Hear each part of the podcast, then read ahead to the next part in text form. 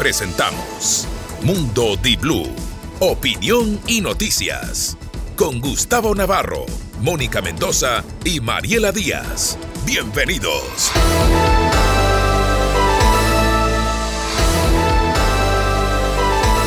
¿Qué tal, damas y caballeros? Muy buenos días, amigos de D-Blue. Como siempre, la información y la opinión está lista con mis compañeras para hoy tratar temas que realmente, miren ustedes cómo de repente el escenario de informativo y más que nada de acción política y administrativa definen cosas en un calendario electoral, en resultados que parecerían que van a ser simplemente ya ejecutados con reglamentos y obviamente acciones desde los diferentes gobiernos seccionales. Pero decir que seguirán explotando el petróleo del Yasuní no está mal, no está mal. pero lo que quiero saber es cuándo inicia el proceso de retiro de toda la instrumentación. Pero claro que está mal que haya dicho eso, Gustavo. Ok, ahora. que está mal.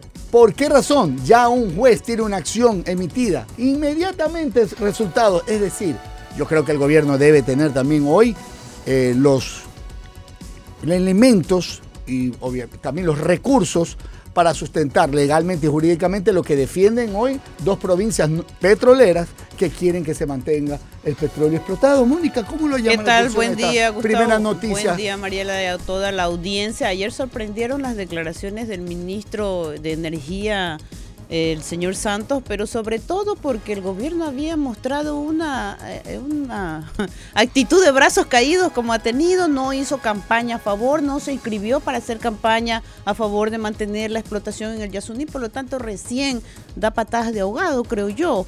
Ha dicho el ministro que va a dejar el plan, a mí lo que me preocupa es que todo le quede para el próximo gobierno. Y parecería como que les han inyectado algo porque hoy también en la frontera el ministro de Perú y el ministro de Ecuador se reunirán para analizar el crimen transnacional.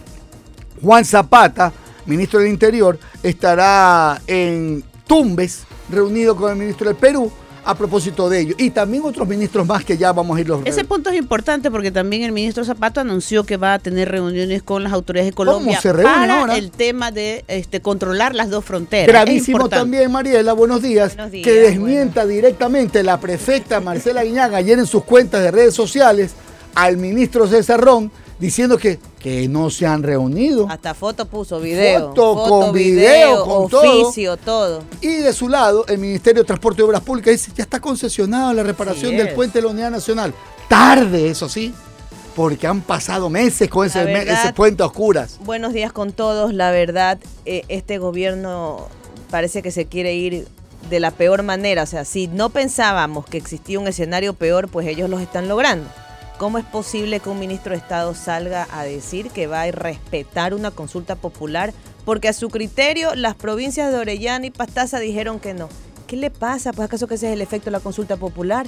Menciona el efecto dos artículos de la Constitución. El 57 de la Constitución. Pero ¿y qué tiene que ver eso ahora, pues? Si ya la consulta popular se dio, surtió efecto jurídico, ya hay resultados declarados y ahora vienes a decir no cumple. Es como que Gustavo haya demandado, que no te has puesto pilas, hayas demandado a tu ex canal, hayas tenido sentencia a tu favor, y tu canal haya dicho, bueno, no la voy a cumplir pues, porque mi abogado dice que no tengo por qué cumplirla y no voy a hacerlo. Pero si esos infelices no le han dado ni siquiera la devolución del, del, impuesto al IES. Por eso te digo, los mandatos están para cumplirlos, no tienes que entrar tú a decidir si los cumples o no. Y lo prometió el señor presidente en sus primeros días, en los corredores del canal.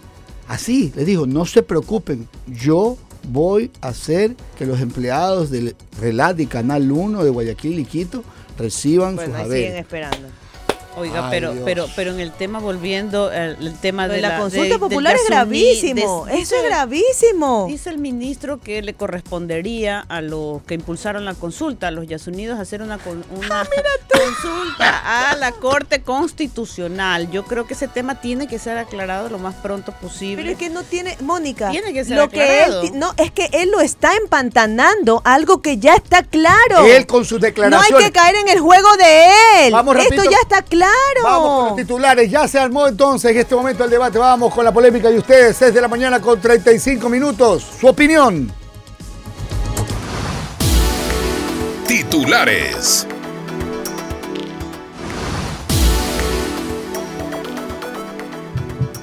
El ministro Santos dijo, aunque el sí ganó a nivel nacional, la constitución señala que quienes tienen la facultad de decidir sobre esto son los habitantes del lugar de la operación petrolera. Y ahí se impuso el no.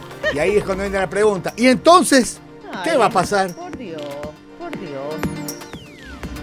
Se hasta coraje. Gobierno expide reglamento con mecanismo de protección para periodistas. El reglamento contiene 27 páginas e incluye mecanismos para proteger el trabajo periodístico y la conformación de un Consejo de Desarrollo y Comunicación. ¿Para qué ya sí se van en tres meses? En su discurso, Lazo destacó a Fernando Villavicencio. ¿Para qué?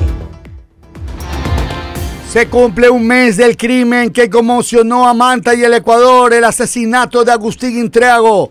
Las autoridades exigentes de Manta lo recordaron con cariño ayer miércoles 23 de agosto.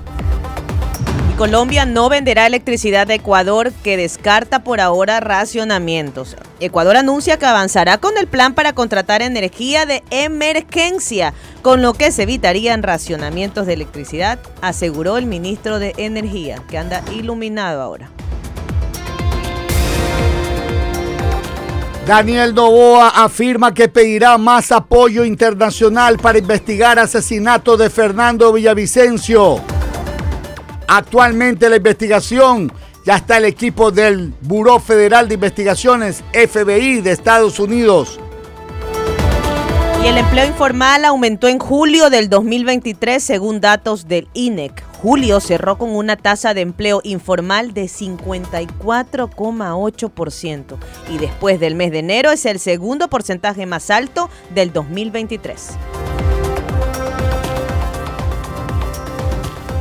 El mantenimiento de los cuatro puentes de la Unidad Nacional comenzará en septiembre, indicó el ministro de Transporte César Ron, quien señaló que ya fue adjudicado el contrato de mantenimiento de este complejo de puentes, valorado en 2 millones y medio de dólares. Y el municipio suspendió pagos al operador del metro de Quito. El municipio de Quito asegura que trabaja en la renegociación del contrato con el consorcio Metro Medellín Transdep.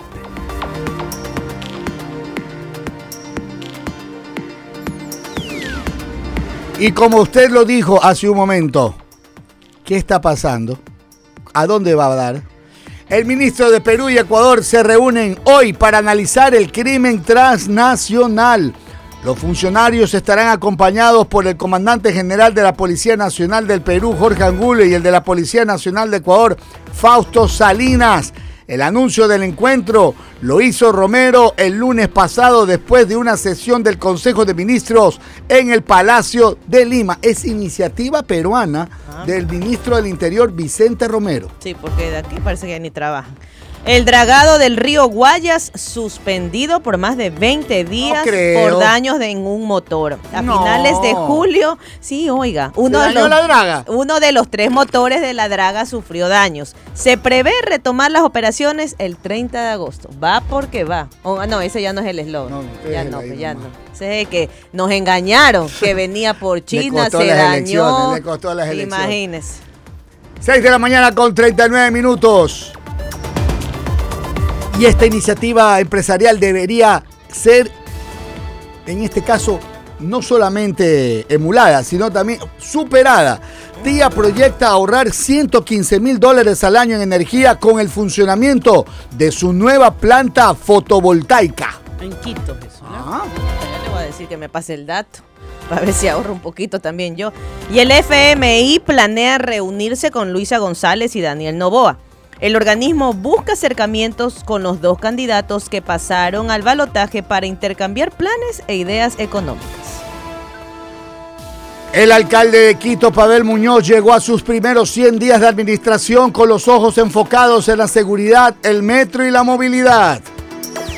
Yo le digo que los 100 días de Aquiles Álvarez entre diagnósticos y batallas por X. El alcalde de Guayaquil, Aquiles Álvarez, cumple 100 días al frente de la ciudad, donde priman las deficiencias de los servicios, en especial del transporte público. Hay exceso de estudiantes en las aulas de los colegios y unidades educativas de Ecuador. Esa es una barrera para el aprendizaje, lo afirmaron docentes en un estudio de UNICEF. ¿Cuántos? Yo me acuerdo cuando estaba en clase, hasta 50 llegamos. ¿Qué? Había gente que ni se enteraba lo que hablaba el profesor. Te lo juro por Dios. ¿Y usted se sentaba en Yo- la primera fila o en la última fila? En la Pregunto, última, pues, Mónica, eso no se pregunta, amiga. Dame una no. cosa. Abandera. Primerito, primera fila. Que tu mamá. No, no, de que es tu mamá, el profesor. A ver, Navarro, adelante. Y Sí. ese grupito de ahí se me separa. Todos adelante, Esas vamos. frases clásicas. Y Cristian Zurita dice, no va a haber un apoyo a Novoa, sino un acuerdo en proyectos. El ex candidato cree que tras el asesinato de Villavicencio hubo desangre de votos y migración a otras posibilidades electorales. Si sientes que algo te pasa, si sientes que algo te... ¿Qué será lo que estoy sintiendo? Temblor, ¿no? O a lo mejor tu mujer, tu hija, tu abuela, tu mamá anda especial. Es la superluna, la segunda oportunidad de ver el satélite que más influencia tiene en los terrestres. Los terrícolas. Superluna, la segunda oportunidad de ver el satélite en agosto. Será un hecho histórico. O sea, y eso causa influencia en las personas. Y por su- ¿Será que por eso el ministro dijo eso? En la, no, pues, a ver, en las mareas. Digo yo, Gustavo, En los Mónica, ciclos no. de vida, por supuesto. Cortarse el pelo, dice. La pesca. Claro. Todo. Usted sabe que es increíble. Sí, sí. Y dueños de centros de diálisis protestan por la falta Ay, de Dios pago mío. del IES. Los pacientes con enfermedades renales también se unieron en la manifestación. Y esto fue afuera del edificio administrativo del IES en el centro norte de Quito ayer, 23 de agosto. Vamos con el desarrollo de la información aquí en Mundo de Blue.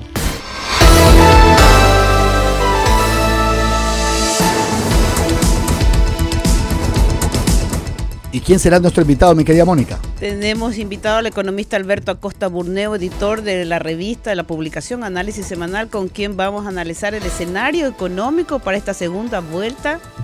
¿Qué modelos económicos son sobre los que vamos a elegir? ¿Cuáles son las propuestas y a qué nos enfrentamos? Pero el economista Como país. Costa era eh, a favor de, del no. Así es, Entonces- así es. Y él ya ha manifestado qué debemos hacer como país.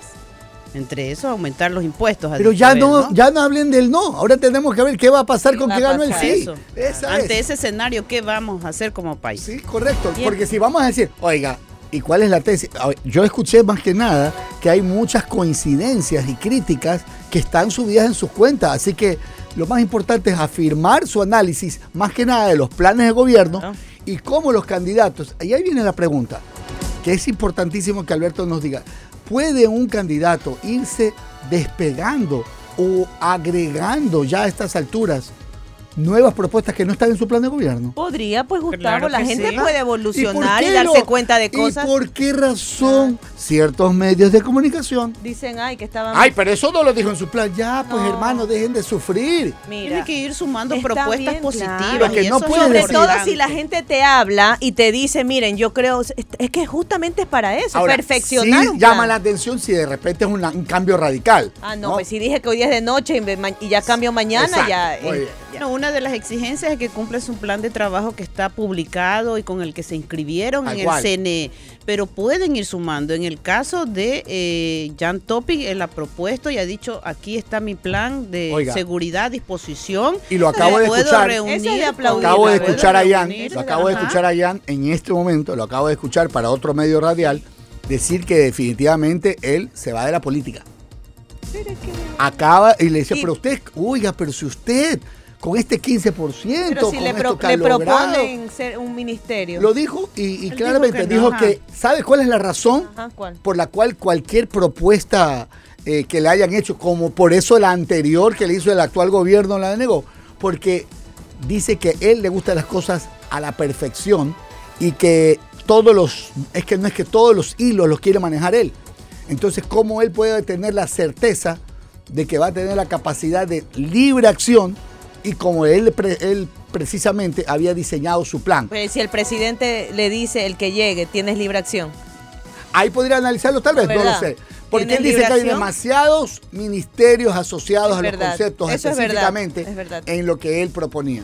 Entonces, y que en realidad hoy no, no- y le dijeron hasta irresponsable. ¿Quién le dijo eso? Bueno, la periodista Pero- que lo estaba, lo estaba entrevistando y él dijo simplemente, no, no me siento irresponsable, simplemente me siento eh, comprometido a hacer las cosas bien. Así lo dije desde un principio.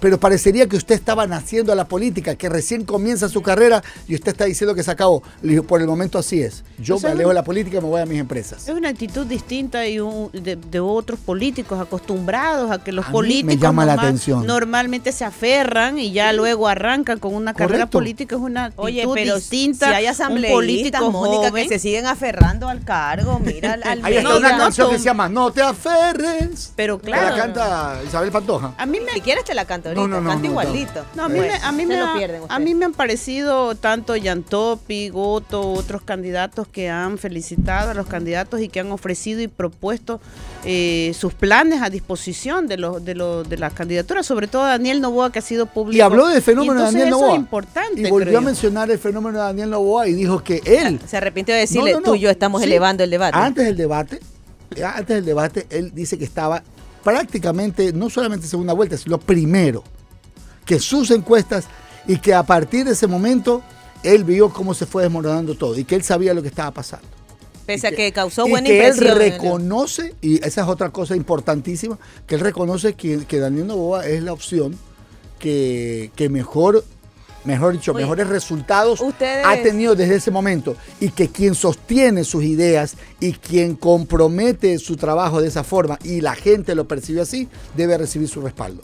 Ustedes han visto ese meme de ese niño acostado que dice, no debía hacer eso. Ah, Ya, así ha de haber sido Jan Topic al momento de acostarse luego de haberlo ensalzado en demasía. ¿y qué diría Rafael Correa de haber dicho que el que ganó el debate es él? Pero eso está Porque bien, por último, mira, por último, él lo que dijo fue, subimos el nivel del debate, pero quien lo dio como ganador fue hoy su Claro, inmediato... Lo dijo Rafael Correa. eh, Hasta cierto punto fue honesto, político. pero políticamente le, le, le ayudó, A ¿no? frase, hay otras lo dijo, fases, ¿no? Políticamente correcto. Claro, hay otras, hay otras, este, hay otras acciones, hay otra estrategia integral que según los análisis han sido los que contribuyeron al triunfo de, de Daniel Novoa para sí, que sí, llegue a sí. la segunda vuelta. Lo analizamos, no interesante solo ayer. el debate, sino otras, el, el- la- la- los recorridos en territorio, sus propuestas puerta a puerta, su Las que plan no de son puerta a empleo. puerta, las que llegaron a través de, ciertos que- paquetes de información a jóvenes ¿Y que tenían informa- datos la específicos. plataforma que que nos nos- olvidamos también que él ya había hecho este trabajo para asambleísta. Él Sí, ya sí, había correcto. hecho este trabajo para había recorrido asambleísta, algo ya desde había, Santa Elena, ya ¿no? había recorrido Santa Elena, ya había, él ya había estado inmerso, eh, o sea, él ya sabe lo que es estar en campaña. Él ya debe haber tenido claro los pros y los contras, en qué debe de centrarse y en qué no. Las emisiones de las cinco candidaturas de su papá, creo que él participó de tres directamente. Mira tú, no Claro, sabía y es más, eso. por supuesto, tú ves las fotos de Álvaro Novoa con su señora esposa y él está ahí, ya sí. está ahí. Dice, Alvarito nos quiso tanto como Oiga, país que nos mandó a su hijo. Y La lo, que le- gente lo primero que le dije a él, yo esta- pensaba que ADN tenía que ver con esta carga genética de madre y padre políticos candidatos, porque es el único que tiene esa particularidad, que sus dos padres, sus dos progenitores, han sido candidatos. Correcto, correcto. Pero no, ADN tiene otra cosa que. No es del nombre de la mamá. Tiene una mezcla. Alianza. Ah, Alianza no. Daniel Novoa. Exactamente, por eso le digo. Que es egocéntrico, Pero, más claro. perdón, Solo por- es no, nada no, no, más. no, por ahí va, por ahí va. No, al Pero contrario. él cuando hace, vi una entrevista que le hicieron, que él deci- le decían, bueno, usted es hijo de Álvaro Novoa. Bueno, también de Ana Belacín, ¿no? O sea, también él, él, ella me ha creado y me ha criado de manera política en hacer eh, Totalmente. eh, eh, el bien Lo a los reconoció demás, ¿no? totalmente de lo- reconoció el la trabajo labor de su madre. madre. La línea social y de las brigadas médicas Yo que me acuerdo. no han parado. No han parado. Es, Y no ahí parado. podríamos definirlo, eh, porque él en este momento, tal vez su primera respuesta a propósito de qué iba a ser el rol, cuál iba a ser el rol de la primera dama, eh, él dijo, bueno, cuidar a, a mis hijos y, y- y estar en la casa. Ahora resulta que está con el segundo embarazo. Pero ayer, en la pregunta que le hicimos específicamente de eso en una entrevista en TC Televisión, él dijo, no, ella estará junto a mi madre en el plan social y de salud.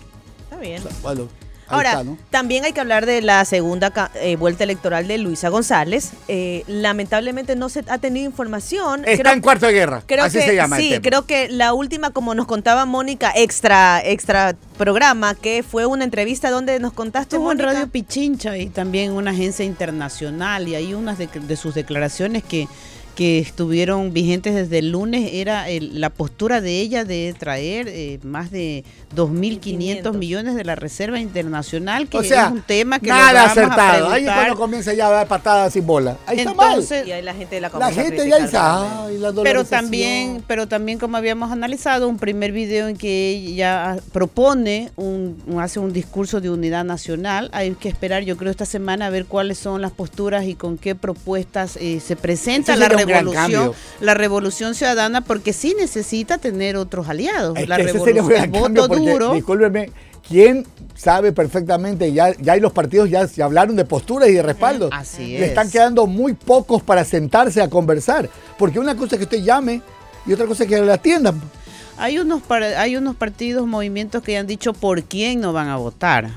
Es fácil, ya hay dos candidatos. Sí, pues, ¿no? entonces, Ah, ¿por quién no sí, van a votar? claro. Entonces, Ya la gente esperemos a ver cómo se va Pero hablemos, configurando la segunda conversemos vuelta. lo del ministro de Energía y Minas. ¿Qué le parece? Vamos, vamos, vamos con el Porque tema, usted me fue diciendo que está de acuerdo, Sí, sí, sí. que no explote. Yo quiero escuchar pues, cuál es su postura. Vamos, vamos adelante. ¿Le parece si leemos la noticia? Espera que además se pone... me estoy- Ok. brava ya, espera. El ministro Santos dice que se seguirá operando en el bloque 43 ITT y dejará listos los planes para desmontar las instalaciones. Ah, ya. ¿Vio?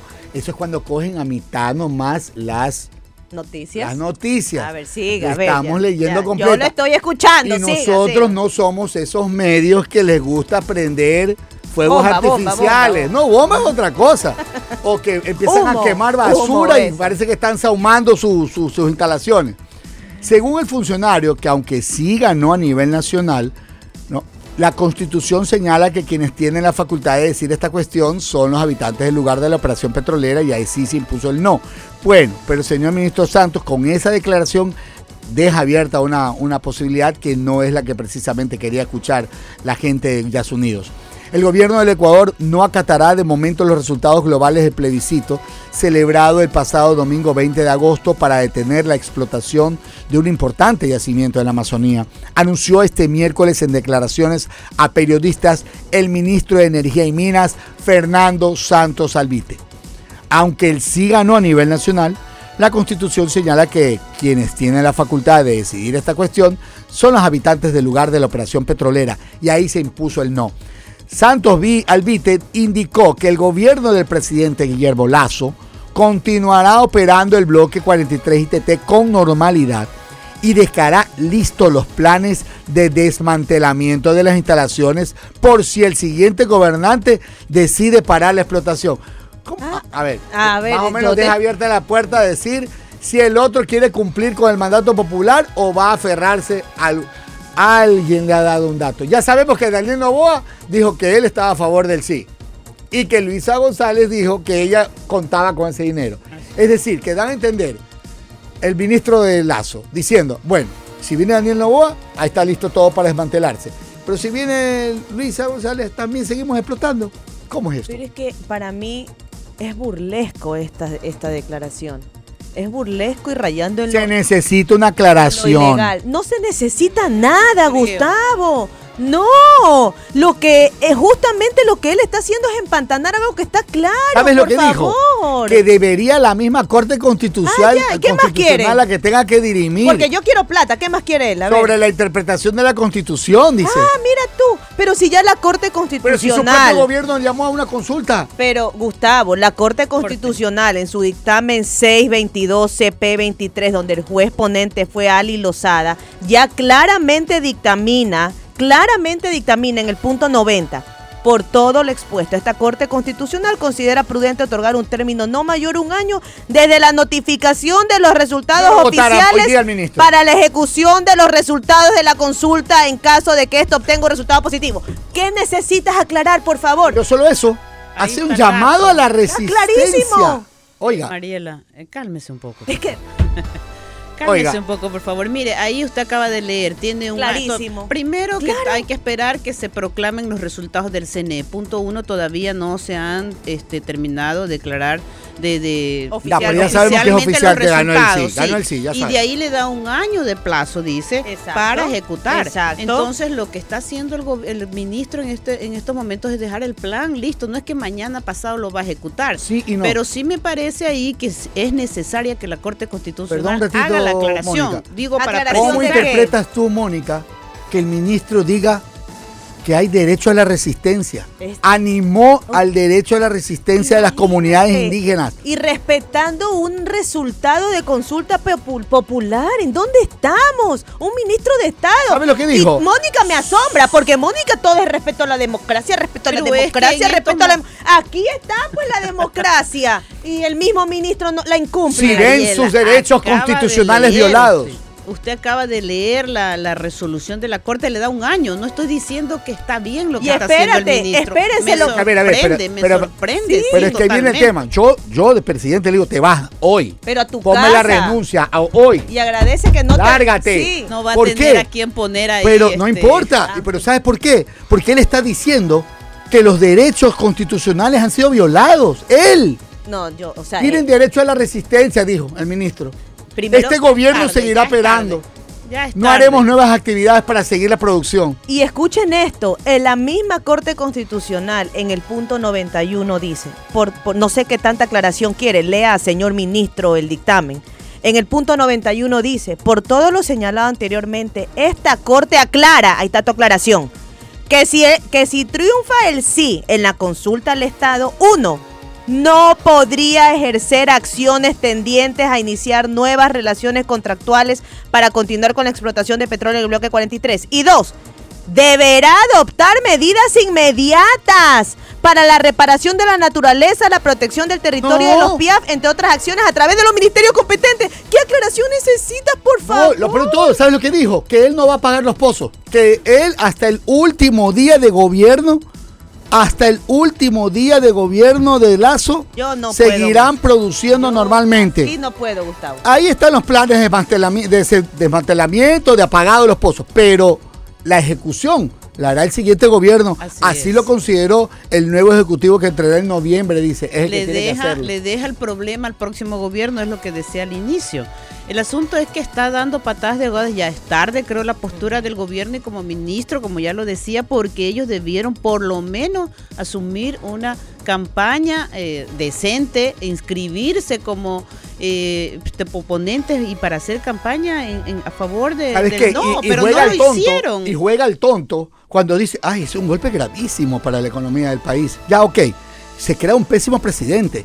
¿Quién va a querer venir cuando la seguridad jurídica del país quede en contradicho, ya que viene una compañía a hacer algo y de repente se les ocurre una consulta y se para el contrato? ¿Sabes cuánto demoraron en hacer esta Diez consulta? años. Diez señor años. ministro. Diez Discúlpeme, años. señor ministro. Aparte la gente no quiere venir acá porque nos matan todos los días. Esa es no la por la razón. consulta popular. Esa es la razón. favor. O sea, ya, Bueno. Gustavo, cámbiame de tema. Dame algo positivo, por favor. ¿Quiere algo positivo? Algo vamos, vamos, positivo. vamos, vamos, vamos. Las reinas de Guayaquil, Esa las candidatas. Ya me voy a escribir. Ya están en la Plaza Colón. La organización dio a conocer a las 16 candidatas que aspiran la banda de la ciudad. La noche templada, una rica eh, asistencia de personas que ayu- ayudó a que este evento se desarrollara de la mejor manera. Y las 16 bellas candidatas Además, estaban muy fresquitas con sus vestidos más amplios, con las más elegantes Ya se viene. galas. Se viene la gala. O sea, no tuvieron calor, no sudaron las candidatas, más claro. Ahora ellas dejarán de lado sus nombres de pila para reconocerse como candidatas a Reina de Guayaquil. Usted tiene que dirigirse. Señora, señorita candidata, ta, ta, ta, ta, ta, ta, ta. La presentación se lleva a cabo en la sede de la organización en la Plaza Colón. Desde este escenario emblemático de la ciudad, las participantes desfilaron en traje de noche con colores alusivos a la bandera tricolor. El próximo lunes 28 de agosto tendrán una reunión con el alcalde Aquiles Álvarez para presentar sus proyectos para la urbe. Ese mismo día acompañarán a la actual directora de la empresa de turismo Larisa Marangoni en una actividad turística. Antes, hoy, pintarán las paredes del orfanato Casa Hogar apoyando a la actual reina. Johanna Valeria Frías Cedeño, de 25 años, estudiante de Derecho. Melanie Angie Lord Solís, de 24 años, egresada de marketing y maquilladora profesional. Dana Giovanca Paredes Cárdenas, de 18 años, estudiante de periodismo. Angélica Estefanía Morán Copiano, 25 años, estudiante de comunicación. Brittany Azucena Maldonado, 25 años, estudiante de medicina. Linda edad ya. Nicole Quimoy García Pillazawa, 21 años, graduada de cosmiatra y estudiante de tripulante de cabina. Caroline Andrea España Mendoza, estudiante de diseño y maquilladora profesional. Carla Dayana Perugachi Arias, 25 años, licenciada de educación. Ana Margarita Barreto Rivas, 24 años, odontóloga. Génesis Dayanelli Mora Proaño, 21 años, estudiante de comunicación. Doménica Sayana Luna, María José Ferrusola Álava, de 23 años. Carla Fabiana Taroni Patiño, 25 años graduada en Ciencias de Comunicación, Sabina Patricia González Rojas, Sara Mercedes Páez Piloso y Nelvi Cristina Villamar Júpiter, todas estudiantes o graduadas o estudiantes de alguna carrera. Muy bien. Ya regresamos, señores, aquí en Mundo Di Blue.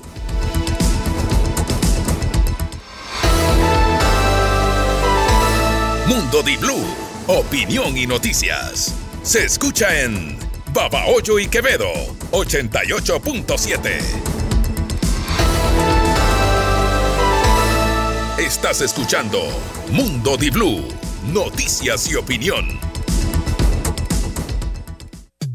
Inicio de espacio publicitario. Ahora toda la moda RM. El estilo que encanta. Y para verse bien. Todo RM con el 20% de descuento en los días JEP. ¡Qué locura! Con tarjetas JEP vamos a vestir a toda la familia en RM. Desde hoy hasta el 3 de septiembre. Todas tus compras a partir de 75 dólares con tarjetas JEP reciben el 20% de descuento. ¿Listos para cambiar tus pantalones, camisas, camisetas, chompas? Te esperamos en RM en los días JEP. Solo con tarjetas JEP. Les tengo la pepa del año. Se viene la segunda parte del reto Pégate al auto, Caboline. Así como lo oyes, regresa, pégate al auto, levántate cuerpo vago y ponte a entrenar. Solo tienes que subir una foto video con el envase de Caboline a tu perfil con el hashtag Reto Jaboline 2 y listo. Ya estás participando en el sorteo para concursar en el reto. Recuerda que los más creativos entran directamente. Ya sabes, un reto como este solo Jaboline lo tiene. Para llegar rápido a donde quieras. Motor 1.6 turbo. Para los días soleados. Un sunroof panorámico para disfrutarlos más. Para los planes con familia y amigos. Espacio mucho más amplio para pasajeros y maletas. El Citroën C5 Aircross es un SUV que tiene respuesta para todo, porque hace de cada salida un momento increíble. Encuéntralo en Grupo Mavesa desde 36.990 dólares.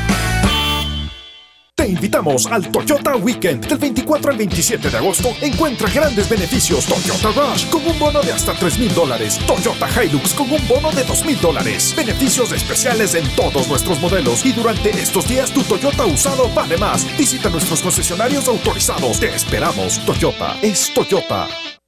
Fin de espacio publicitario.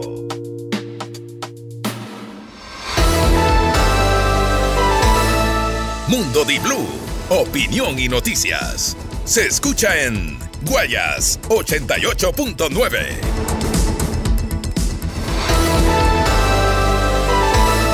Estás escuchando Mundo Di Blue, noticias y opinión. En breve tendremos a Alberto Acosta, ¿no, eh, mi querida Mónica? Así es, a las 7 y 15 de la mañana, el economista Alberto Acosta Burneo para hablar sobre el escenario económico de la segunda vuelta electoral. Ay, la primera pregunta la tiene lista. Gobierno emitió el reglamento. gobierno emitió, emitió reglamento de ley de comunicación para blindar la democracia. Ojo, ¿escuchó el, Sí. el contexto de este titular de vistazo? Reglamento de la Ley de Comunicación para blindar la democracia. El gobierno emitió ayer el reglamento a la Ley de Comunicación que, según las autoridades, busca proteger la libertad de expresión, el ejercicio de la actividad periodística y blindar la democracia. El presidente de la República, Guillermo Lazo, firmó un decreto sobre el reglamento a dicha ley durante una ceremonia especial efectuada en el Palacio de Carondelet, la Casa de Gobierno en Quito. Acompañado de la secretaria de Comunicación de Ejecutivo Wendy Reyes y del ministro de Gobierno Henry Cucalón, Lazo aseguró que con la emisión del reglamento, Ecuador da un paso importante en su necesidad de blindar la democracia. Soy un convencido de que una sociedad bien informada es una sociedad plenamente libre y con capacidad de tomar mejores decisiones, apuntó el mandatario. ¿Cuál es el veto a cambios de la oposición? A ver, eh, según él, limitar, obstruir o atentar contra cualquier manifestación contraria al ejercicio del periodismo equivale a una vulneración de la libertad de expresión, pues a su criterio los periodistas y medios de comunicación son el mayor símbolo de la libertad de expresión de una sociedad. Recordó que la ley de comunicación tramitada por iniciativa suya fue aprobada por él en noviembre pasado, luego de vetar cambios introducidos por la Asamblea Nacional, entidad disuelta en su mandato y a la que calificó de oprobiosa. Supuestamente, de esa manera, lo que dijo Lazo es que abrían la puerta a la persecución penal a los periodistas y la responsabilidad ulterior, sobre todo, a los comunicadores. Reafirmamos el interés de fortalecer la libertad de expresión. La prensa también ha sido blanco de amenazas y ataques por parte de grupos violentos. Tenemos que proteger la labor de la prensa y hacerlo es blindar la democracia. Ahora, hay es una oposición contra la ley Mordaza que llamaban en su momento, pero dentro de esta ley de comunicación hay un inciso, hay una parte, acuérdate Mariela, que mencionaba también lo de la publicidad engañosa que está dentro de la ley de comunicación también. Sí. Y algunos eh, eran algunos de los, de los datos. Recordemos que en el presidente Lazo, eh, cuando se posesiona, uno de de los primeros decretos que firma fue la derogación del reglamento general a la ley orgánica de comunicación, que fue emitido en enero del 2014 con todas sus reformas posteriores. Eh, solamente deroga el reglamento a la ley, pero no derogó la ley, lo cual sí llamó mucho la atención, Ya. porque si la ley seguía vigente, que no Mónica, siga vigente el reglamento Mónica, era... Mariela, pero había, un- había algo, había algo, y esto es lo que quería que analicemos, porque ayer se generó una efervescencia bastante interesante, eh, más que nada en colegas periodistas que están, a propósito, llevando en sus redes sociales algún tipo de promoción de las llamadas casas de predicciones deportivas o casas de apuestas. ¿Por qué?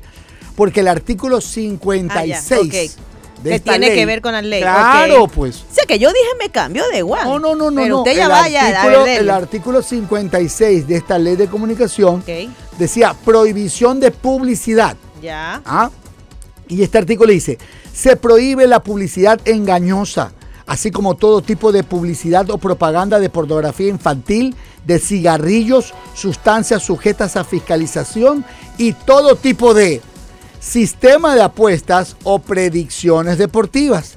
Y las bebidas que no sobrepasen el 5% de grado alcohólico se podrán publicitar. Vuelve al ruedo la, la cerveza, Claro. vuelve al ruedo de la cerveza hasta 5 grados de, de alcohol y sale de la ley quienes los canales y medios inclusive digitales que tienen un medio tradicional como madre. Y esto esto es algo que afectará a algunas por ejemplo canales de noticias que tienen inclusive promoción de casas de apuestas Bueno, eh, Hay una parte, hay el, reglamento a mí yo quisiera ah, este, rescatar el tema del sistema de protección a periodistas. A mí el mecanismo es el tema que, que propone Gustavo, es interesante también, pero además el reglamento es tan extenso y lo que usted decía, la ley no fue derogada porque ya también cuando llegó Lenin Moreno, recordemos que él eliminó toda la parte sancionatoria. Sí, es que estaba en el reglamento. ¿Recuerdan ustedes la. Supercon Que y estaba todo en que el se reglamento, convertía en juez y parte y sancionaba por todo? Escúcheme. Sancionaba por todo. Solamente le lo voy a decir para que recuerden, yo estaba en mi anterior canal y nos llegó un citatorio y un expediente abierto de contra Flipper y contra el Chavo del 8. ¿y qué hizo el chavo del 8? El chavo del 8. Incitar a la violencia, uno, dos. Y Flipper también, por, por, por la- si- el delfín. pero si él pasa Porque un señor el sacaba una pistola y. La bruja y- del y la- 71 más bien Ah, golpeaba al chavo. Ok, O sea, maltrato y No, No, yo- no, siga, yo no siga, sé siga. Si pero la parte, la, la parte, verdad. la parte, eh, como decía, importante también es este mecanismo de prevención y protección al trabajo periodístico y se supone que eh, se deben adoptar medidas de prevención y protección que garanticen el trabajo periodístico, se ejecutarán políticas eh, de, de- de prevención Habrá un sistema que tiene que ser integrado también La este, para conformación medidas de la este consejo, conformación, ajá. así es. Ahora, este Consejo de Desarrollo de Comunicación, bueno, habría que leer la ley, la verdad no, no la he podido, la he tratado de buscar, pero no el proyecto. Las no cervezas artesanales no pueden ser publicitadas. Pero desde hace tiempo. ¿Por qué? Porque Ajá. tienen más de 5 grados Sí, de alcohol, por si acaso tiempo. estén pensando, ah, las artesanales sí. No, no, no, no. Bueno, en tal caso regresa un gran anunciante y se van otros. Ahora, en esta comisión que hablábamos estará integrada por los el Ministerio de Defensa, Relaciones Exteriores, Interior, Secretaría de Gestión de Riesgos y Derechos Humanos. Además, también formará parte la Fiscalía General del Estado y un representante de los trabajadores de medios de comunicación privados, públicos y comunitarios. Muy bien. Mire, y según la Fundación Periodistas Sin Cadenas, que yo siempre la cito porque hace seguimiento de agresiones a los periodistas, 188 agresiones a periodistas y medios en el país entre enero y julio de este año se han sancionado. registrado. 13 amenazas de muerte se han reportado. Recordemos que han sido eh, asesinados. Fernando Villavicencio, que también ha sido periodista de investigación. Cristian Zurita, súmale también. Este, eh, no, pero crímenes también de algunos eh, periodistas en El Oro y en Comience Manaví. con lo del comercio. Le- el, crimen, el crimen de los tres compañeros ¿Qué del comercio desde el año 2018 sigue en la impunidad. Ahí Desde está. esa época en el gobierno de Lenín Moreno se pidió este sistema de protección que tenía que hacerlo el Consejo de Comunicación, que sigue vigente, pero eso no se ha, no se ha ejecutado. Es una deuda que sigue. Mira, podrás el crear- reglamento no garantiza que se vaya Exacto. a proteger. Podrás crear 500 consejos. Si no hay la, la, la actitud y las ganas de perseguir este tipo de actitudes que van en contra de la comunicación imparcial, expedita, veraz, no va a pasar nada. No va, no va a pasar nada. Será letra muerta como una de las leyes más que existen, como muchas de nuestras leyes que quedan simplemente en el papel, que no se ejecutan, que no se efectivizan, que la, y la gente ahí se muere. Porque un atentado y se pone, muere. pone también un plazo a, a llegar al 60% de producción audiovisual nacional. O sea, ojo, anteriormente ya estaba establecido, pero ahora en el reglamento de la ley, ¿qué quiere decir con eso? Que los canales tendrán que contratar producción nacional Bueno, eso es- y que su, su, su barra de programación debe incluir un 60%. Oye, es alto. Nacional. O sea, va a haber ca- camello para todos aquellos eh, periodistas y productores de televisión. Pero yo creo que eso como que en cierta parte sí se cumple, Gustavo. No, no, no. te- para te- nada. Ay, por favor, Mariela, anda a ver, coge un canal, cualquiera de estos y mira cuántas novelas te tiran al día. Esos son enlatados. Hay canales regionales que viven de enlatados de 2x3 que todavía están pasando las Solo- 60 emisiones de dibujos animados, creo que en blanco y, blanco y negro O todavía. sea, a mí me siguen repitiendo Bueno, ya. a ver, Ya vea, con- ese ya, es otro tema. temporada Por ya. ahí vaya agarrándolo. En tal caso, eh, se deberá alcanzar el 60% que determina la ley orgánica de comunicación en el plazo de tres Bueno, años. páseme esa ley que la quiero revisar. Contados a partir de la publicación de este reglamento en el régimen oficial. Ahora puso a correr a los canales de televisión, a contratar, a presentar proyectos audiovisuales nacionales. Y lo otro que le habíamos mencionado, las redes sociales que están prohibidas de publicitar casas de apuestas son solo las de los medios tradicionales sujetos a la ley. Es decir, las redes sociales de los, influencers, esas no. Esas no están incluidas. Por ejemplo, los medios que salen a través de sistemas de televisión pagada, naranja no. dulce, no, no, no. Pero si el- Aquellos que están en cable, por ejemplo, Ajá. que hay algunos canales digitales que salen por ahí, no pueden publicitar ningún tipo Pero de si es casas lo de que apuestas. más se ve. Bueno, tómeselo. Hasta la canción se me, me suena. 7 y 14, 7 y 14, seguimos. Les cuento los 100 días de Aquiles Álvarez. Adelante. Entre diagnósticos y batallas por la red social X, el alcalde de Guayaquil, Aquiles Álvarez, cumple 100 días al frente de la ciudad. Y los problemas surgieron apenas se sentó en el escritorio. Ni bien se iba sentando, el 15 de mayo del 2023, el alcalde Aquiles Álvarez ha dedicado los primeros 100 días de su administración a analizar las cuentas y la situación financiera de las empresas municipales.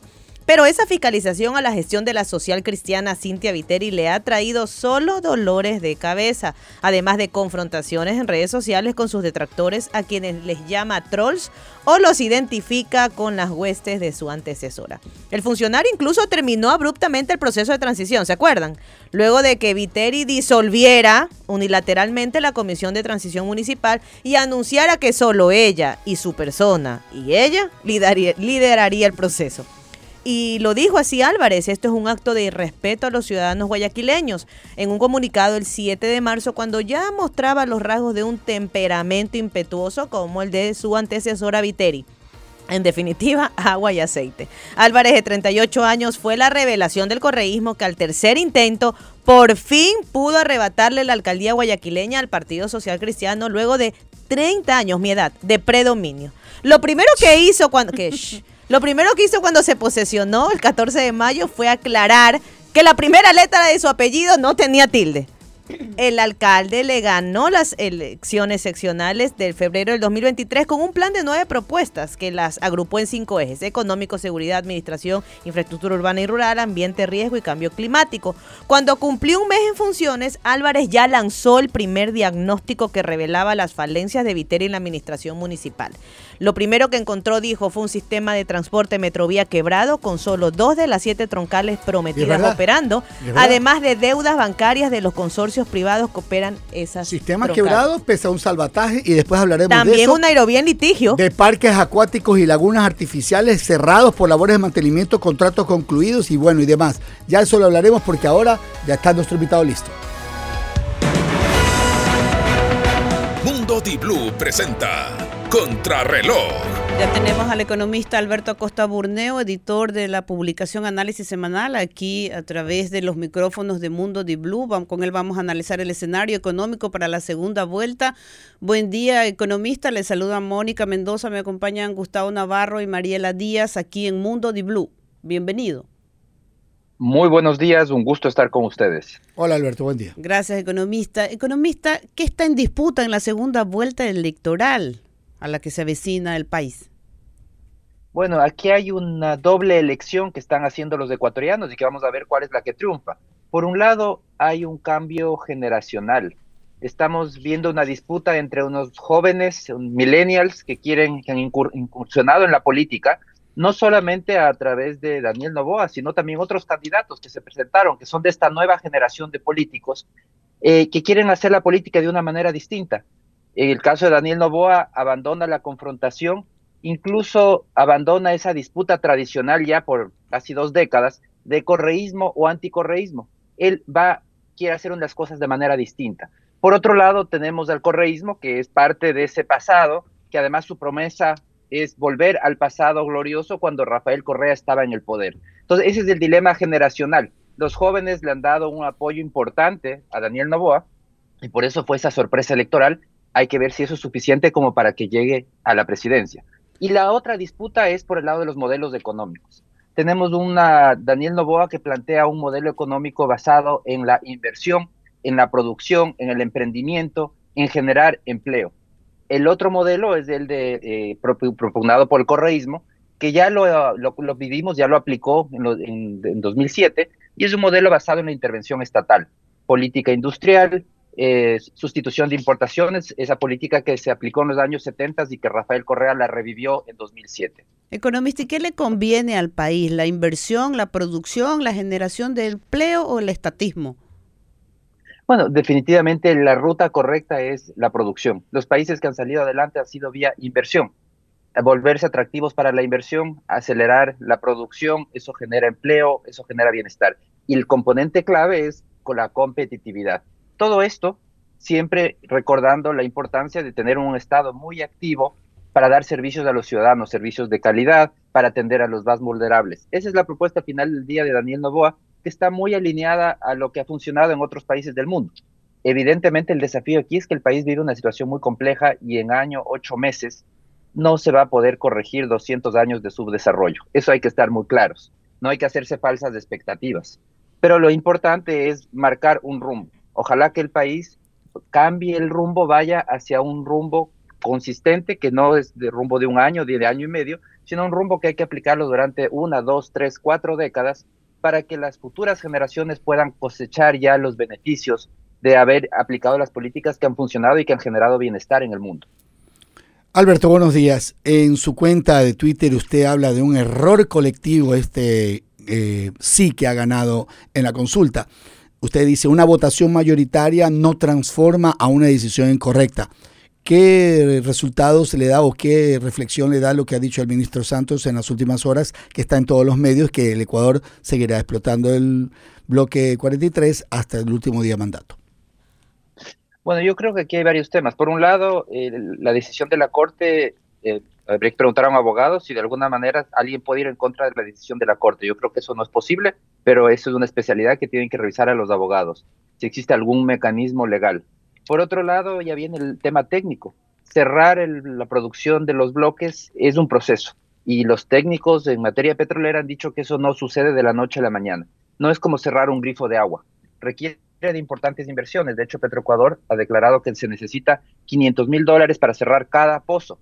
En total, cerrar todo el bloque, que es lo que ordena esa consulta, le va a costar al país 460 millones de dólares. El país tiene que endeudarse, buscar financiamiento, conseguir los recursos e invertir en el cerrar todos esos bloques y que va a tomar algunos meses.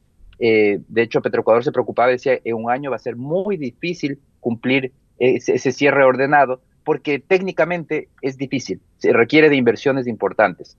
Lo que sí es lamentable es que el país haya tomado esta decisión eh, cuando eh, al mismo tiempo, porque el país lo que dice es voy a dejar de producir petróleo, pero voy a seguir consumiendo combustibles fósiles. Es decir, ambientalmente es una consulta inútil porque no reduce un solo gramo de emisiones de carbono. Seguimos consumiendo, la única diferencia es que ahora los combustibles que vamos a consumir hay que importarlos, los produce algún país vecino que va a elevar su producción para venderle más derivados al Ecuador. Pero seguimos, pero seguimos explotando con derrames, seguimos cometiendo errores que tienen impactos ambientales también, economista. Eso es parte de quizás una de las razones por las que la gente dijo, ¿sabe qué? Basta de explotar el petróleo porque siempre cometen errores. ¿Y no cree usted que afectó muchísimo lo que ocurrió en Esmeraldas? Justamente previo a eso coincido totalmente, ese es un problema. Ah, seguro que eso afectó, pero la solución cuando las cosas no se hacen bien, por ejemplo, también se dice la, las zonas de la Amazonía son las más pobres del país. Entonces tenemos que eliminar el petróleo por eso, de ninguna manera. Tenemos que administrar bien los recursos, es el desafío de hacer las cosas bien. Eh, y se habla, incluso en materia ambiental, el uno de los objetivos del mundo, donde hay verdadera conciencia ambiental, el mundo está yendo hacia una diversificación energética. Eh, por otro lado, también se entiende, los países petroleros que hacen las cosas bien, entienden que se necesita una diversificación. Pero no ocurre en Amazonas, no ocurre en Japón. O sea, hoy el mundo está asqueado de ver lo que está pasando en Fukushima, vertiendo aguas eh, radioactivas, o lo que pasa con la Amazonía también. No, lo, es que lo que hay que estar muy claros es que aquí el modelo a seguir no es la producción mal hecha, sin responsabilidad ambiental. Tenemos que ir hacia un modelo, por ejemplo, Noruega. Noruega debería ser nuestro ejemplo, lo que tenemos que estudiar. Noruega es un país petrolero, un país en donde el 15% del PIB es petrolero. En el Ecuador es del 9%. Noruega, Noruega tiene una importancia mayor el petróleo. Pero ¿qué hizo Noruega? ¿Hizo una consulta para acabar con su petróleo? De ninguna manera. Lo que hizo Noruega es que utiliza las rentas del petróleo para pasar a una economía post-petrolera. Porque para poder diversificar la economía se necesita recursos, se necesita invertir. Entonces Noruega eh, incorpora ese dinero en un fondo que es el mayor fondo estatal que existe en el mundo, basado en dinero del petróleo y con eso ha diversificado su economía. y con eso también ha invertido en una en la transición hacia energías limpias. Entonces lo que hay que estar muy claros es que para poder hacer ese salto, para crear una economía post-petrolera, se necesita recursos. Lo que ha hecho el Ecuador con esto es condenarse a mantenerse en una era petrolera. Pero no tiene recursos para. Pero en Noruega, economista, con lo que hacen con los beneficios del petróleo que revierten directamente en la población. Pagan estudios universitarios, el fondo de pensiones o le dan un sistema de beneficios para garantizar el futuro de los más mayores. Eso no pasa aquí. Teniendo explotación. Eh, eh, pero es que eh, precisamente a eso me refiero. La solución es hacer las cosas bien. La solución no es acabar con el petróleo, porque estamos diciendo, ya que hay tantos problemas, como esa plata se usa mal, entonces... ¿Y por qué hicieron eso los, los defensores del no? ¿Por qué no presentaron ese proyecto al gobierno? ¿Cuál proyecto si los defensores... El, el, tema de reinvertir es un tema de los presidentes. Tienen que, lo, que al presidente que llegue y los ciudadanos tienen que exigir. Ahora, ¿qué es lo que ha pasado? Hay Ah, que ya. estar muy claros. ¿Qué es lo que la, la ciudadanía lo que ha votado ahora es por reducir el Estado agresivamente? Y al mismo tiempo, esas son esas con- inconsistencias en estos deseos ciudadanos. Al mismo tiempo quieren eh, educación de calidad, quieren más cobertura, quieren más servicios, pero han votado por achicar el Estado de manera significativa, por ahorcar al Estado, reduciendo una fuente muy importante de ingresos. El año pasado, este bloque representó 1.100 millones de dólares en utilidades, es decir, a la vena del Estado. Entonces, ahora con este argumento de que lo usan mal, bueno, es el mejor argumento para, inclusive un argumento libertario, para seguir acabando con el Estado, que siga desapareciendo el Estado porque el Estado hace mal las cosas. Esa no es la salida realmente. La Econ- salida es hacer las cosas bien y tenemos que enfocarnos no en cómo le matamos al Estado, sino cómo hacemos que el Estado sea eficiente. Ese es el desafío en un país subdesarrollado y en materia ambiental. Si realmente tuviéramos una conciencia ambiental, entenderíamos que necesitamos del petróleo para hacer la transformación energética. Ahora lo que hemos hecho, lamentablemente, hemos vuelto, a- no hemos hecho un salto hacia una economía postpetrolera. Hemos vuelto, hemos dado un paso hacia atrás, hacia una república bananera, que es lo que fuimos antes del petróleo. Eso es lo que es inaceptable, es la peor decisión. Hay que aprender de quien hace las cosas bien. No tenemos que matar una actividad productiva pensando que así estamos haciendo bien, cuando realmente lo que necesitamos es dar ese salto hacia una transición energética y hacia una diversificación de la economía. Economista Costa, eh, a esta decisión del Yasuní se suma a esta situación compleja económica que usted decía y que le corresponderá al próximo gobierno asumir. Eh, hablábamos de la propuesta de eh, inversión, producción, empleo de Daniel Novoa. ¿Cómo esa propuesta puede llegar al, al elector joven, al elector informado en estos momentos? Bueno, el elector joven quiere empleo, es lo que le preocupa, quiere emprendimiento, no quiere subsidios, quiere que le den trabajo, que le permitan a ponerse su negocio, quiere emprender al final del día. Entonces, eso es mucho de lo que trata esta propuesta de Novoa. Es un desafío y va a ser un desafío si es que llega a la presidencia que pueda implementarlo, pero eh, hacia allá es lo que quiere, ese es el mundo que quieren los jóvenes. Ahora, como digo, el desafío en el país realmente es hacer las cosas correctamente. En materia, y para cerrar el tema de lo que estábamos hablando, de la producción del Yasuní TT, la- ya estábamos produciendo petróleo desde hace más de siete años. 2016. No, no hubo derrames, no hubo derrames importantes de ningún tipo, ninguno, cero importantes. Eh, lo, lo que hubo fueron incidentes menores, que es normal en toda producción. Entonces no se puede decir tampoco que las cosas estaban haciendo mal y es una mentira lo que nos vendieron diciendo es que había que escoger entre la naturaleza o el petróleo. Ese es un falso dilema. Tenemos que escoger las dos cosas. Siempre que nos pregunten entre producir y la naturaleza, hay que escoger las dos cosas. Hay que producir responsablemente. Entonces, el desafío es tener esa conciencia ambiental real, no de show como, se- como fue esta consulta, que al final del día es un show, porque no hicimos nada para reducir la- las emisiones de carbono. ¿Qué es lo que tenemos que hacer? Tenemos que reducir el consumo de combustibles fósiles. Ahí está el trabajo, no en reducir la producción y seguir importando cada vez más. No, la- el desafío es consumir menos eh, combustibles fósiles que son contaminantes, el, ir hacia la eliminación de subsidios a los combustibles, que eso también es un desperdicio de recursos y altamente contaminante, e invertir en la generación de energías limpias. Eso es una conciencia ambiental verdadera. Economista, por el otro lado, la, eh, este, la candidata González ha insistido en que va a traer 2.500 millones de la reserva. Eso, ¿cómo, cómo ve usted ese anuncio? Bueno, es eh, un anuncio absolutamente irresponsable, porque lo que nos está diciendo es lo que ya explicó muy claramente Andrés Arauz, eh, es que va a emitir nuevamente dinero. La manera de traer esos recursos eh, realmente no es que traen esos recursos, sino que el Banco Central comienza a ampliar la oferta monetaria emitiendo ecuadólares. Así es como funciona. Esto técnicamente se conoce como expansión del balance del Banco Central. Entonces, eh, ese es el mecanismo que ella ve en una, frente a una crisis fiscal, que estamos a las puertas de una crisis fiscal de gran magnitud. El cierre del Yasuní TT va a impulsar esta crisis fiscal de manera significativa. No va a haber recursos para la inversión pública. El Estado va a seguir implosionando. Si, hemos, si la gente se queja ahora de falta de inversión, esto es recién el comienzo. Va a venir una, inversión aún menor porque el Estado ahora, los ciudadanos han decidido ahorcarle adicionalmente. Entonces, frente a eso, eh, la solución mágica que encuentra el correísmo es emitir dinero del aire, como lo explicó Andrés Arauz. Es dinero que sale del aire y el problema de esa decisión es que genera graves problemas, de, graves desequilibrios. Por un lado, eh, problemas de balanza de pagos, comienzan a desaparecer los dólares verdaderos y el gobierno tiene que comenzar a restringir todo flujo de divisas, encarecer las importaciones, destruyendo competitividad y, y destruyendo poder de compra de los ciudadanos. Cuyo economista hemos, nos ha acompañado esta mañana el economista Alberto Acosta Burneo, editor de la publicación de análisis semanal. Muchas gracias, economista. Muchísimas gracias, siempre es un gusto. Gracias, economista.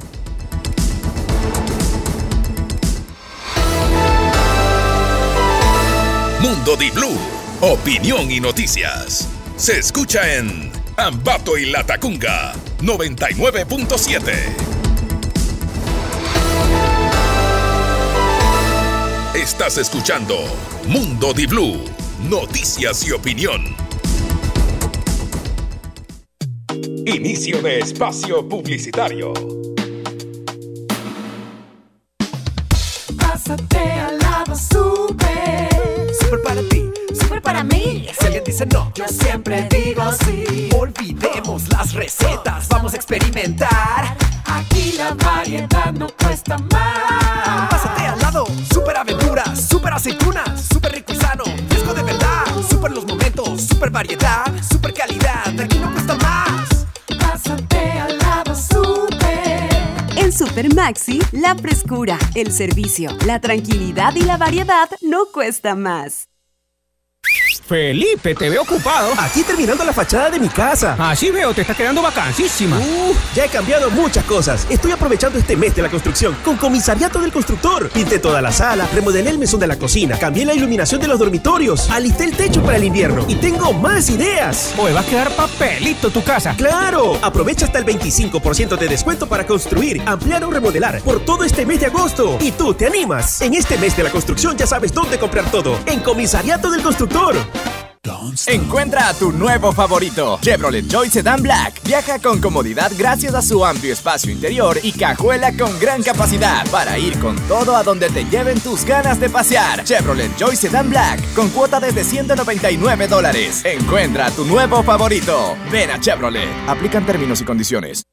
Fin de espacio publicitario.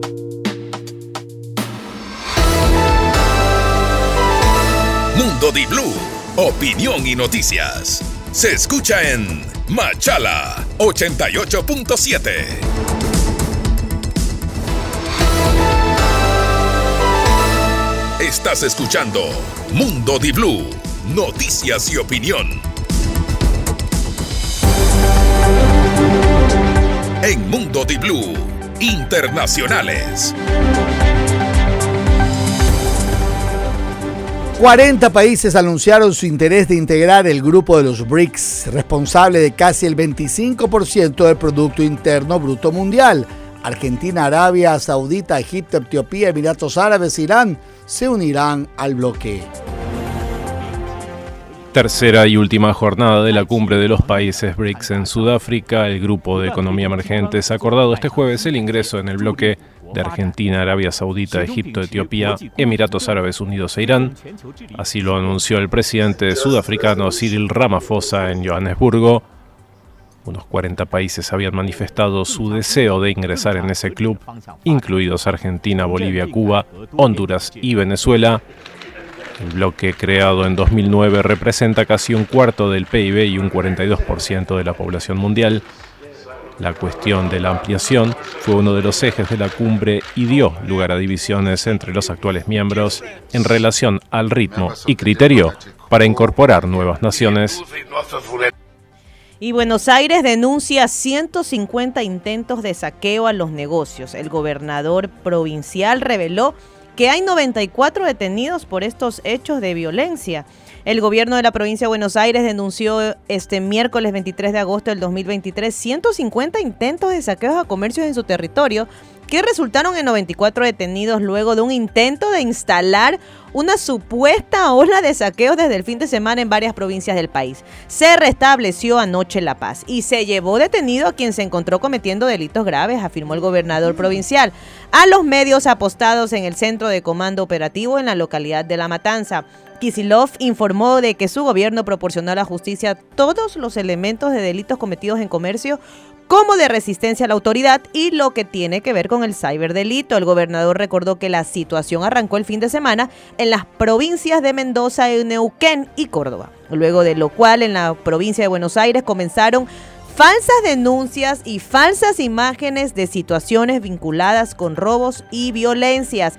Pero en la madrugada de martes al miércoles explicó que empezaron a producirse hechos ya de robos en algunos puntos de la provincia de Buenos Aires, que fueron atendidos con profesionalismo y con mucho despliegue por la policía provincial, lo cual resultó en 94 detenidos en manos de la justicia. El ministro de Seguridad Sergio Berni explicó que lo de este martes fueron hechos puntuales y que se caracterizaron por la presencia de Sigan grupos organizados, pero que el pueblo en general no acompañó, sino que inclusive ayudó a mantener el orden.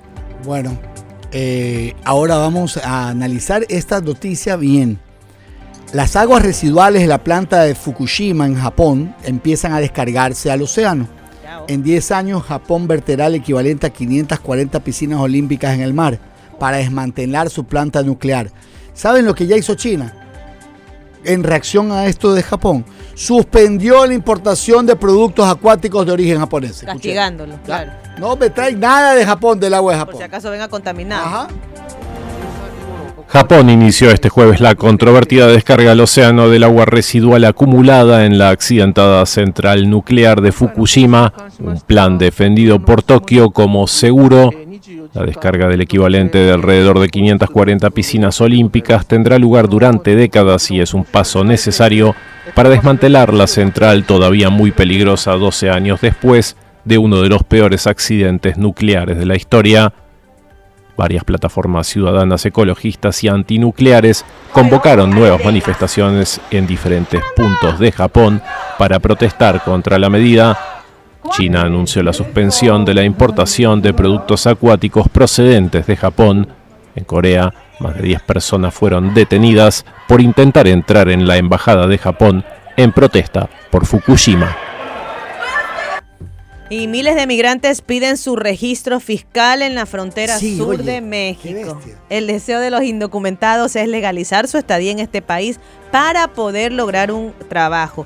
Pero más de 5.000 migrantes solicitaron en México su registro federal de contribuyente RFC en el servicio de la Administración Tributaria en la frontera sur del país en el primer semestre del 2023, un hito que refleja el creciente flujo migratorio y acogida en el país. Edgar Santos, administrador del SAT en Tapachula, ciudad fronteriza con Guatemala, destacó, destacó en una entrevista que la migración que más predomina en esta zona es la de haitianos, quienes piden su RFC para obtener un trabajo o en la región o poder moverse al interior del país.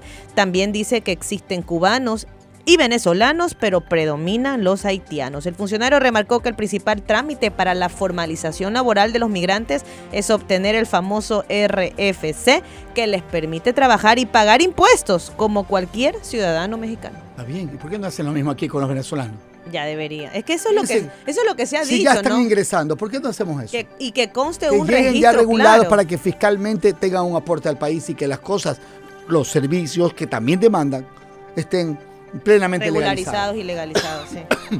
Por lo menos. Bueno, según la Agencia de Aviación Civil, Yevgeny Prigozhin y otras nueve personas a bordo del avión que se estrelló al instante eran los críticos del Kremlin. Putin permanece en silencio. ¿Será que le bajaron el avión? Así dice la gente. Y le cuento que talibanes, ¿tienes? ¿Tienes nota? Claro. usted tiene todo. La agencia de aviación civil rusa confirmó que el jefe del grupo paramilitar Wagner, Yevgeny Prigozhin, viajaba en el avión siniestrado este miércoles al norte de Moscú. Según datos preliminares de las autoridades rusas, las 10 personas a bordo del aparato murieron al instante. La prensa local afirma que los cadáveres están carbonizados, por lo que probablemente tendrán que ser sometidos a exámenes de ADN para su identificación. De momento, las autoridades rusas no descartan ninguna hipótesis como causa del siniestro. Prigozhin, antiguo aliado y socio del presidente ruso Vladimir Putin, se había convertido en un actor incómodo para el Kremlin tras un intento fallido de levantamiento militar en el sur del país el pasado junio. El líder de Wagner era un duro crítico de la estrategia militar rusa en Ucrania. Ya. Y una azafata que estaba dentro de la tripulación llama a su mamá y le dice, mamá, usted qué raro, están, han ingresado al avión y no nos permiten estar eh, subir para dejar las cosas en una llamada telefónica de una de las azafatas de este vuelo, de la tripulación de los miembros del grupo Wagner. Y dice, pero ¿y por qué? Estamos retrasando el vuelo, no sé por qué. Inmediatamente, ¡pum!, se cae. Pero- O, dice, o le estaban dando mantenimiento o desmantenimiento al avión. Una de dos. No, pero esto es una locura. Gustavo. Ah, Es una y, locura. y el- y- y Putin calladito. Vamos ahora a hablar de temas locales, ¿le parece? Déjeme dar la última noticia. Ah, dele, dele, dele. Talibanes impiden viaje de 100 mujeres becadas para el extranjero. ¿Cómo? Así como lo escucha, Qué las jóvenes no pudieron llegar al aeropuerto de Dubái para continuar sus estudios en, Emira- en- en Emiratos Árabes Unidos. Un centenar de jóvenes estudiantes que recibieron becas de estudios para viajar allá y completar todos sus estudios universitarios fueron retenidas este miércoles 23 de agosto en el aeropuerto de Kabul por los talibanes que prohibieron, que las mujeres hicieran el viaje. 100 mujeres afganas viajaban a culminar sus estudios en colaboración con la Universidad de Dubái. Aseguró hoy 23 de agosto en la plataforma de mensajes X el presidente del conglomerado Al Haptur, quien había ofrecido y organizado las becas para las estudiantes. Para las jóvenes, pero las jóvenes lamentablemente no pudieron llegar al aeropuerto de Dubái para continuar sus estudios debido a la interferencia de los talibanes. De acuerdo con el empres- empresario emiratí, el gobierno de facto de los talibanes en Afganistán, sin justificación alguna, impidió su salida, restringiendo injustamente su libertad. Junto a su denuncia en las redes sociales, Abdul publicó un mensaje de voz de quien se supone es una de las estudiantes becarias, Pena. en el que se le escucha decir, ahora mismo estamos en el aeropuerto, pero desafortunadamente el gobierno no nos permite ir a Dubái, ni siquiera aquellas que tienen un maharam.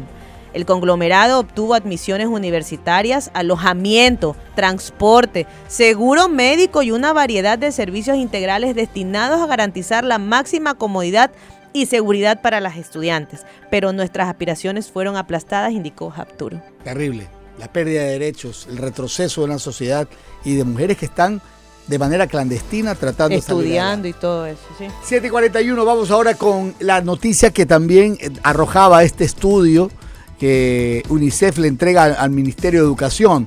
Exceso de estudiantes en aulas de Ecuador es una barrera para el aprendizaje.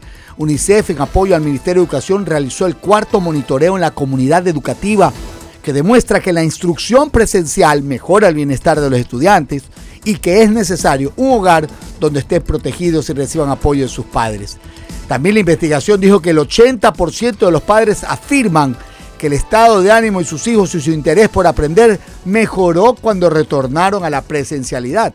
Más del 75% sostiene que los estudiantes están aprendiendo más con la educación presencial que durante la pandemia. Eso es evidente.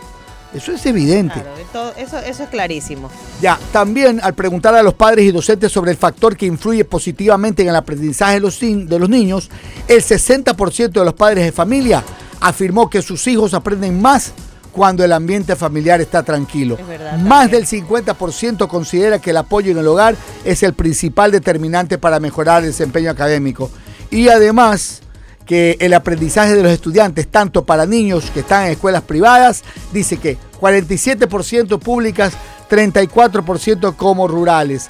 Es decir, la percepción de cómo está mejorando la educación en la presencialidad. Las preguntas, obviamente, a las familias eh, y las nacionalidades indígenas es el factor alimentario como factor ¿Cuántos determinante. por aula me dices, Gustavo? 50% es el, el- el exceso, parece que en ciertas aulas.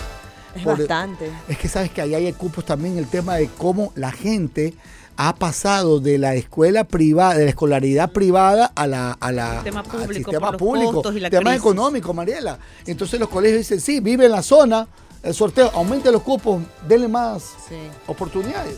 Bueno, ahí lo- Porque vienen con el paso de la universidad. La, privada, la salida privado. más rápida que, que cualquier persona se le podría ocurrir es contratar más profesores. Es la salida más rápida. Ahora, el Ministerio de Educación, eh, no sé si de alguna manera empezará. Bueno, ya se va también esta ministra. Pero el próximo gobierno esto estaría pendiente para comenzar a incorporar estas recomendaciones. Porque es cierto, ¿no? Un profesor batallando con 70, 80 muchachos. Es imposible. Tantos temas pendientes que le quedan al próximo gobierno para Es que 18 no ha hecho nada, meses. pues, me preocupa. Oiga, hay un tema que ayer yo solo quería precisar. Ayer hablamos del tema de que tanto Herbas como Jaco Pérez tenían que devolver los fondos, pero no llegaban al 5. Exacto, pero hay ahí hay una, una duda y creo que hay que esperar la proclamación de resultados porque se menciona que en la anterior elección eh, Jaco Pérez obtuvo el 19% de la votación y Herbas 16. Y esta elección, como se consideran extraordinarias, no se consideraría como la segunda. Además que en la anterior elección sí tuvieron por encima del porcentaje. Entonces ese tema todavía está pendiente. Se ha generado alguna especulación y publicaciones de medios de comunicación que han mencionado y ayer lo, lo analizábamos que ya deben pagar. Pero ayer conversé con una fuente del CNE y me hacía estas precisiones y aclaración. Todavía no se puede determinar que ellos tengan que devolver O sea, esos- con resultados, con el 100% del escrutinio de actas a partir de eso. Tendría luego el CNE que emitir una, una- un pronunciamiento sobre esto, pero además no se considera esto como una, una continu- un proceso, un segundo proceso, porque son elecciones extraordinarias. Entonces- y además en la elección del 2021, Ajá. como digo, el porcentaje de Yacuperi fue ¿Pero qué tiene que ver 19%, porque desea a la segunda elección consecutiva que tengan menos del 4%. Ah, Eso. Entonces es un tema todavía que no O sea, no resuelto. sería segunda elección Así es. Chao, Así Yulai. es. Ya, Nos Yulai. Ya nos vamos. Chao. Hasta Que mañana. tengan buen día, buen día. Ya cierra todo. Bye. Hasta mañana. 88.9 presentó Mundo Di Blue. Opinión y noticias. Con Gustavo Navarro, Mónica Mendoza y Mariela Díaz. Hasta la próxima.